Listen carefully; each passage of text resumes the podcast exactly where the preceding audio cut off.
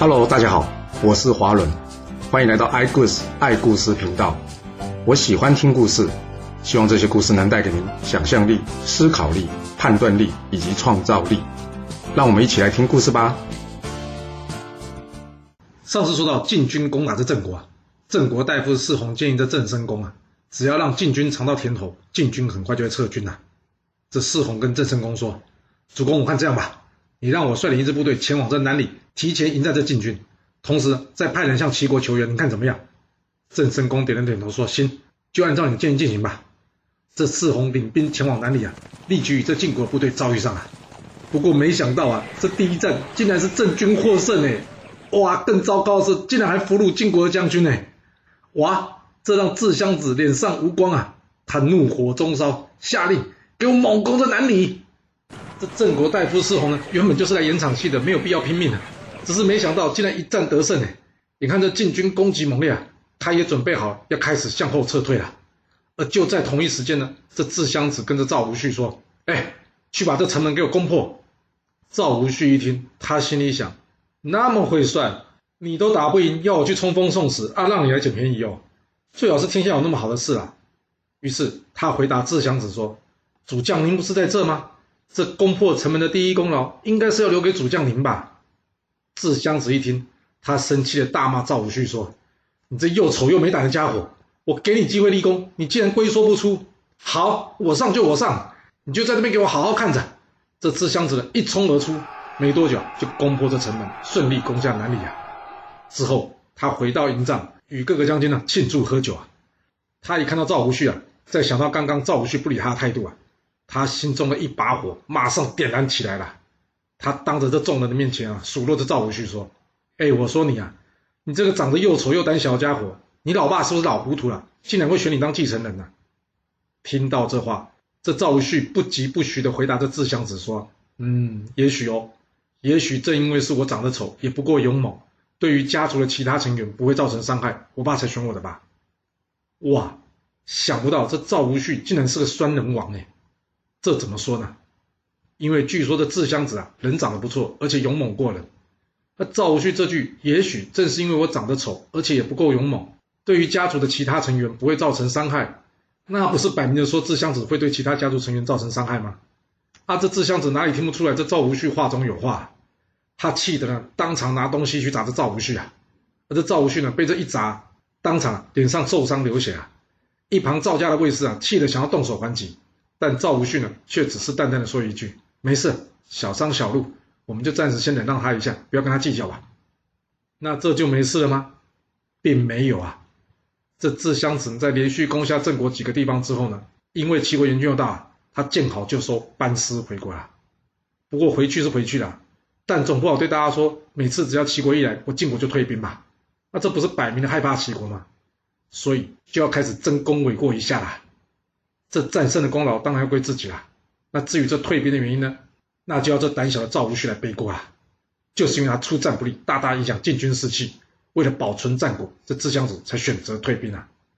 所以回国之后，智襄子将这赵无恤在战场上不尽力的事啊，又说了一遍给这赵鞅听，并且要这赵鞅啊废了这赵无恤。但赵鞅怎么可能答应他嘛？这赵无恤可是他赵家的希望哎。所以这赵鞅啊，根本不理会智襄子抱怨。就这样，原先同盟的赵智两家关系开始出现裂痕啦。而不久之后，这赵鞅病重啊，在临死之前呢，他告诉这赵无恤啊。我看这智瑶呢，早晚回来找你麻烦的，你得先做准备啊！我赵氏的土地上就属晋阳城最好了。若是将来有事，你要想办法退到这晋阳城，才能有机会保全赵氏，知道了吗？说完，赵鞅病逝，该由赵无恤接任，又称为赵襄子。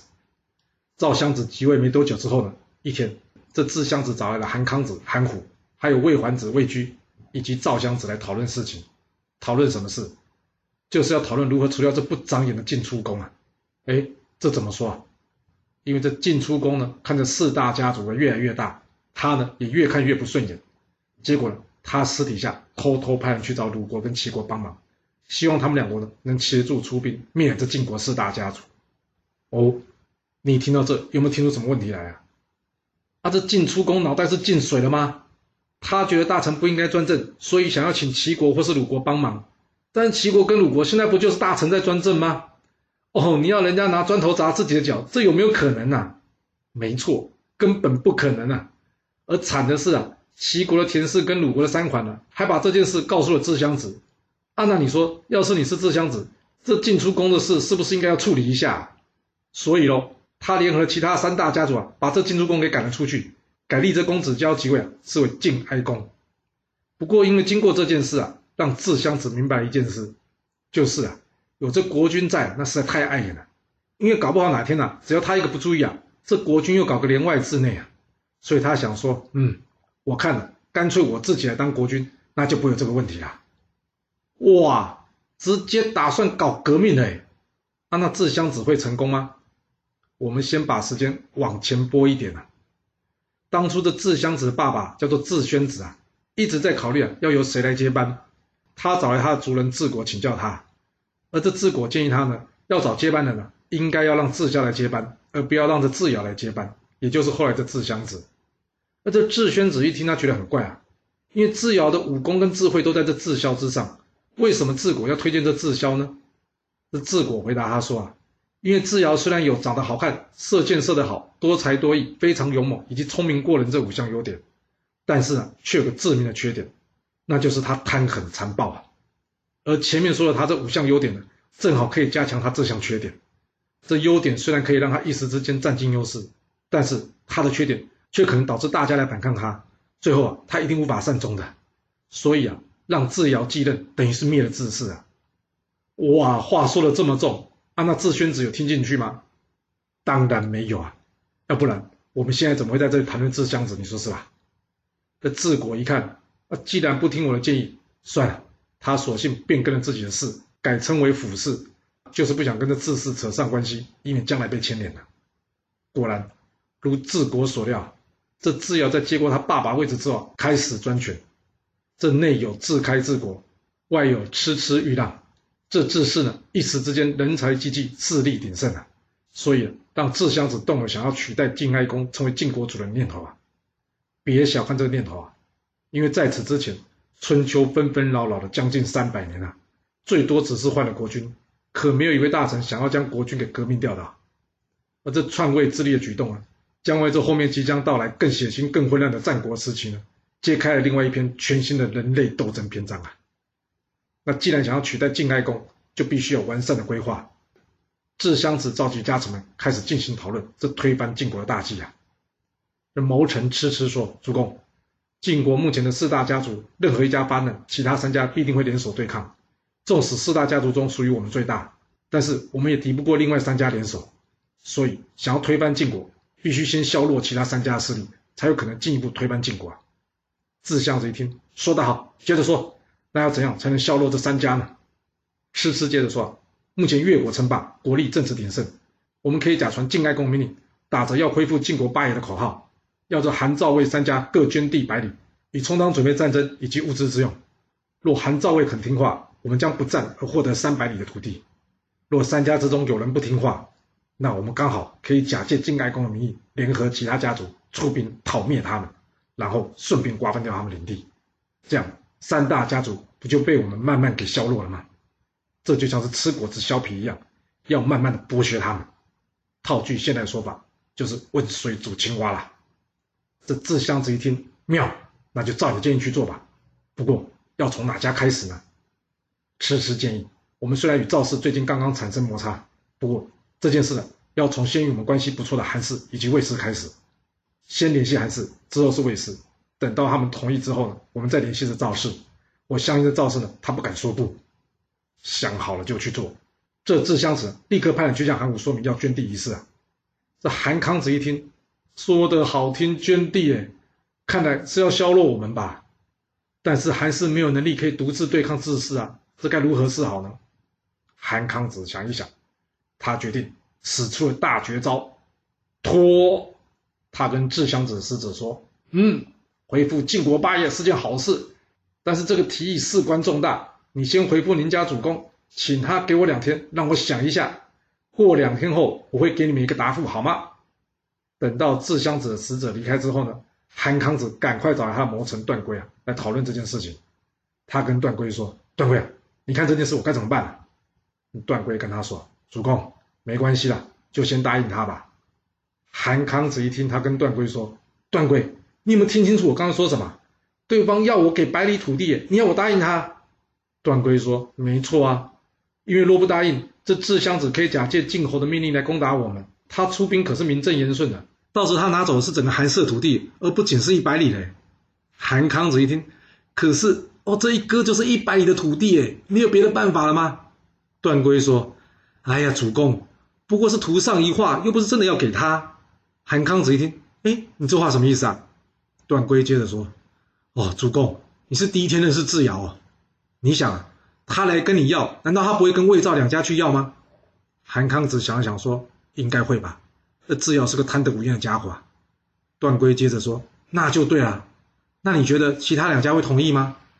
要是有人不同意，那不就有好戏可以看了吗？我们就准备了搬板凳吃瓜子，准备来看好戏就好了。”韩康子点点头，嗯，有理哦。好，就照你的建议去做吧。隔天，韩康子叫段圭呢，画了百里土地，并亲自送给这智瑶。这智襄子一看，乖哟，真是太好了。哎，来来来，准备好酒好菜啊！我要请这韩康子吃饭啊！就在这酒席之间呢，这智襄子呢，找人拿了一幅画来。什么画？原来是一幅鲁国大夫卞庄子啊，刺杀三只老虎的画。那据说这卞庄子啊是名勇士，不过呢，他之前三战三败，原因是因为啊他家中有老母亲要奉养，所以呢他非常爱惜生命。后来他母亲死掉之后啊，他再也无所顾忌，于是呢他在战场上奋勇杀敌啊，在一次战役中呢，他一个人呢斩杀七十多人，但最后力尽而死。那之所以说他是勇士啊，是因为啊他曾经一次杀死两只老虎。原先呢他看见两只老虎在相斗啊，他想要上前杀这两只老虎。不过，在他朋友建议之下，他先让这两只老虎呢，先互相厮杀一番，等到一死一伤之后，他才出手，这样就可以赢得一次杀二虎的英名啊。也就是这样，所以呢，他获得这个勇士的称号。不过，这个图呢，把这件事又夸张一点，他将二虎呢画成了三虎。这智襄子看了这张图啊，嚣张的对韩康子笑着说：“啊，我看之前的史料之中啊，这齐国呢有一位叫高虎的，那郑国呢有一位叫韩虎的。”现在再加上你这位韩虎，嘿，刚刚好就是三头老虎嘞，你说是吧？这一旁的段圭听到这话呢，他立刻出言制止说：“明公，依照礼法不可以直呼人家的姓名，您这话太失礼了。”由于这段圭身材矮小，他呢只到智襄子胸口的高度啊。这智襄子一看，哟，哪里来的小朋友这边乱说话？他用手呢摸摸段圭的头说。小朋友，你要小心哦，不要被老虎给吃掉喽！说完之后呢，他哈哈大笑。这段圭呢不敢多言，他用眼神看了一下韩康子，而这韩康子呢只是假装喝酒醉了。他闭着眼睛说：“嗯，对，这智伯说的都对啊。”说完之后呢，他跟这智襄子说：“哎呀，智伯，我今天喝的太开心了，不过我醉的实在太厉害了，要再下去就要失礼了，我先告辞了。”韩康子离开之后呢？这智襄子的家臣智国跟他说：“主公，你刚刚不该侮辱韩虎的。这韩虎君臣一旦受此侮辱，一定会设法报仇的。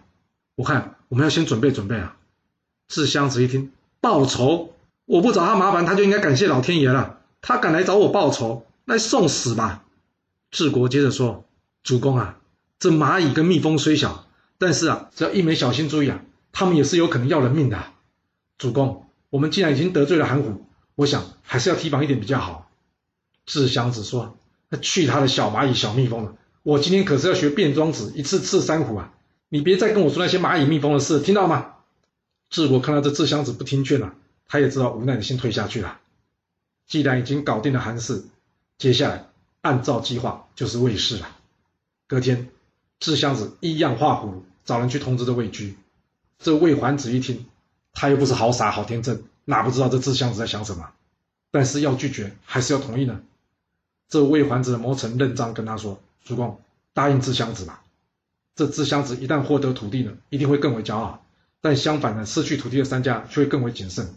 这一来一往，看来智氏灭亡钟声已经响起了。”这魏桓子听完之后呢，点了点头。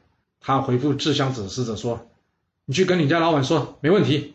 我魏氏呢，也会捐出一百里的土地来。”哇，这实在也太容易了吧！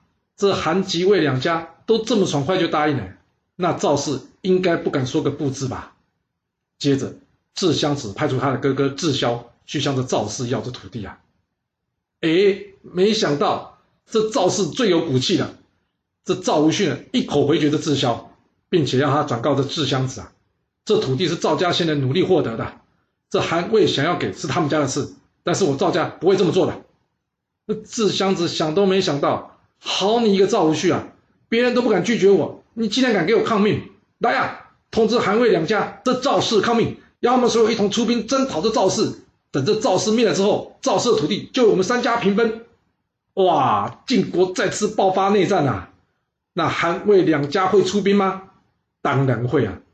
这韩魏两家一来担心自氏强大，二来灭了赵氏还有土地可以分，还有第三个。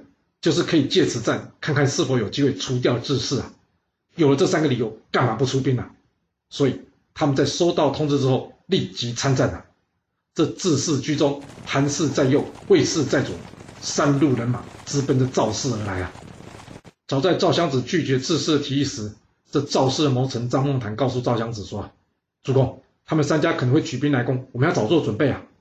这赵襄子问张孟谈：“你觉得我们下一步该怎么走？”张孟谈说：“去晋阳城吧，这晋阳城先有董安宇，后有尹多，两人都是既能干，同时对待百姓又好的官吏。我相信这晋阳城百姓一定愿意拼死为赵氏守城的。”赵襄子点点头说：“对，我爸之前有说过，有事就到晋阳城。”于是他赶紧带上张孟谈、高贺等一般家臣前往这晋阳城。由于事出突然呢，这赵襄子家臣袁过没有跟上大家，他一路赶着路呢，想要追上这赵襄子。突然之间呢，他遇上一阵大雾。而在大雾之中呢，有位像是神仙的人呢，拿了两截竹子给他，请他转交给这赵襄子。好不容易啊，这雾散去之后，袁过也赶了上来。他将刚刚遇到的事呢，还有这两截竹子交给了这赵襄子。赵襄子将这竹子剖开来一看，里面用红笔写了几个字：“赵无恤，我是霍山神明，三月丙戌日，我会助你灭了志士。”赵襄子一看，真的假的？神明会来帮忙？但不管怎么说，这总是一件好事，所以。他再三拜谢后，赶往这晋阳城，准备迎接这一场关系到赵氏存亡的恶战啊！来到晋阳城之后，赵襄子一看，哇，这果然是座好城啊！城池高耸，粮食充足，加上百姓都很支持，看样子可以坚守一阵子啊！这让他原先忐忑不安的心啊，稍微安定了下来。不过，在仔细盘点了武器之后，这赵襄子可就开心不起来了，因为这守城最重要的武器啊，也就是这弓箭的箭啊。竟然加起来不到一千支哎！我的老天呐，这要如何守城啊？那张梦谈告诉赵襄子说：“主公别担心啊，我听说当初董安云介绍这宫殿的时候呢，就已经有准备了。我们只要挖开这宫殿的墙了，里面都是上好的制作剑的材料啊。”赵襄子一听，真的吗？好，那赶紧找人去挖开吧。果然呢，这墙一挖开啊，真的就像张梦谈说的，里面呢有许多可以做剑的材料。但是有了剑，还要有箭头啊。不然这剑要怎么使用啊？张梦谈告诉赵襄子说：“主公，这你也别担心嘛。这一点当初董安宇也想过了。这宫中的柱子都是用金铜所炼制的，只要将这铜柱给融化了，就可以有做箭头的材料了。”听到这，赵襄子感叹呐：“唉，要是没有董安宇及尹多两位贤臣，我赵氏今天可真的要灭亡了。这真是天佑我赵氏啊！”正当赵氏准备应战同时，这自韩魏三家的大军已经来到这晋江城下了。三家军队分成三座大营，安营扎寨，准备攻城。而另外一头，晋阳城中百姓呢，个个奋勇争先，想为赵氏出战。赵襄子问着张孟谈说：“你觉得我们应该出战吗？”张孟谈回答他说：“主公，敌众我寡，出去打不一定会赢啊。我建议我们深沟高垒，严加防守，以等待时机啊。”等待时机？赵襄子担心的问着张孟谈：“我们要等待什么时机啊？”张孟谈接着说。等待韩魏转向我军啊！因为这韩魏两家与我赵氏并没有深仇大恨，之所以加入联军攻赵，是因为害怕智氏，加上智氏要求他们分割土地，你说他们会不会恨智氏？会不会想灭了智氏呢？我相信，只要这场战事的时间一拖久，韩魏两家必然变心。我们现在的策略就是以守待变，到时候联合韩魏两家共同灭了智氏。赵襄子听完张孟谈的话之后，觉得，嗯，没错。现在不是出去拼输赢、争口气的时候，我们要忍，忍到时机转变成对我军有利。好，传令三军严加防守。就这样，自韩魏三家展开对晋阳城的连番猛攻啦。但一个月下来，这晋阳城依旧不斗如山，难以攻下。这可把智襄子给恼火了。这智襄子驾着车绕着这晋阳城四周查看，说：“可恶啊！这座城也修得太坚固了吧？照这样下去，除非城中缺粮，要不然这仗还不知道打多久呢。”正在他烦恼的时候，他来到了一个地方，他看见山上泉水滚滚的涌出，往东方流下。于是他抓几个当地的居民来问：“这是什么地方？”居民告诉他：“啊，这个地方叫做玄瓮山。啊，之所以叫做玄瓮山呢，是因为山的中间呢有个很大石头，形状呢很像瓮，而这里呢是进水的发源地，往下呢会以汾河汇流。”智襄子一听，那这里距离晋阳城大约多远？当地的居民想了想，答复他说：“嗯，离晋阳城西门大约十里吧。”智襄子在听完这些话之后呢，他再次率领士兵呢绕着这晋阳城周围勘察地形，接着。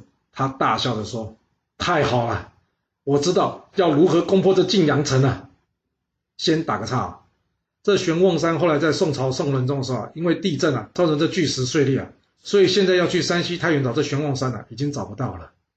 那我们回来再说吧。这智襄子到底是想出了什么方法可以攻破这晋阳城呢？这赵氏有办法击退智氏吗？韩赵魏三家？真的会如同张梦谈所说的，会联合起来对抗智氏吗？这故事会如何的发展呢？我们要到下次才能跟各位说喽。好了，今天就先说到这。若喜欢我的故事，记得动动您的手指，给我五星评价，或是追踪、订阅以及分享哦。当然，也欢迎您留言分享你对这一集的想法，或是你也可以请我喝一杯咖啡或是饮料，让我有持续创作的动力。其实历史就是顶层阶级的生活记录，了解他们的思考方式以及作业模式，才有机会改变您的未来。谢谢您来听我说故事，我们下次再见喽。